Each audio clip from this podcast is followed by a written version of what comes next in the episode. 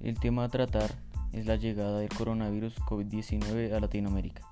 Recordemos que este virus tomó como lugar de inicio a Wuhan, China, y que actualmente tiene más de 109.000 casos en 103 países, además de superar los 3.097 decesos alrededor del mundo.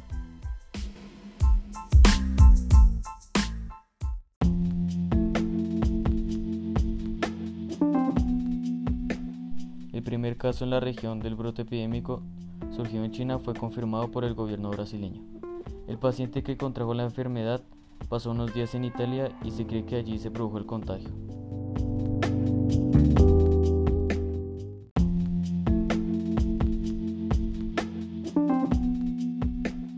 Siendo Brasil el primer afectado en Latinoamérica con 19 casos del virus, se le sumaron otros países como Ecuador, Argentina, México, Chile, República Dominicana, Colombia, Perú, Costa Rica y Paraguay.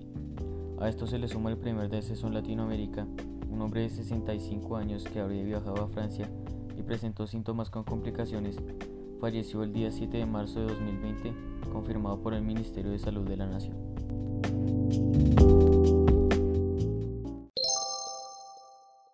Las autoridades sanitarias de Argentina reportaron la primera muerte de un paciente con coronavirus en el país y en América Latina.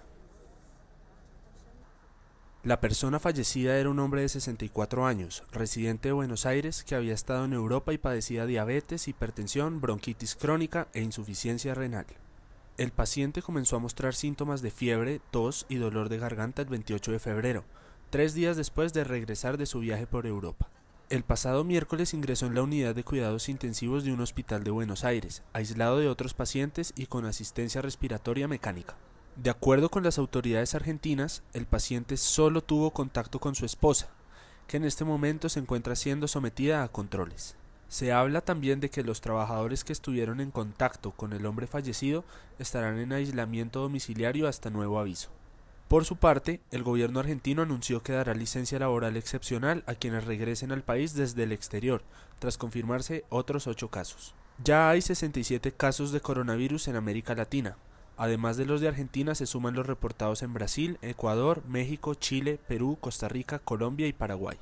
El brote de coronavirus ha dejado ya unos 95 países y territorios afectados, más de 100.000 personas contagiadas y casi 3.490 muertos.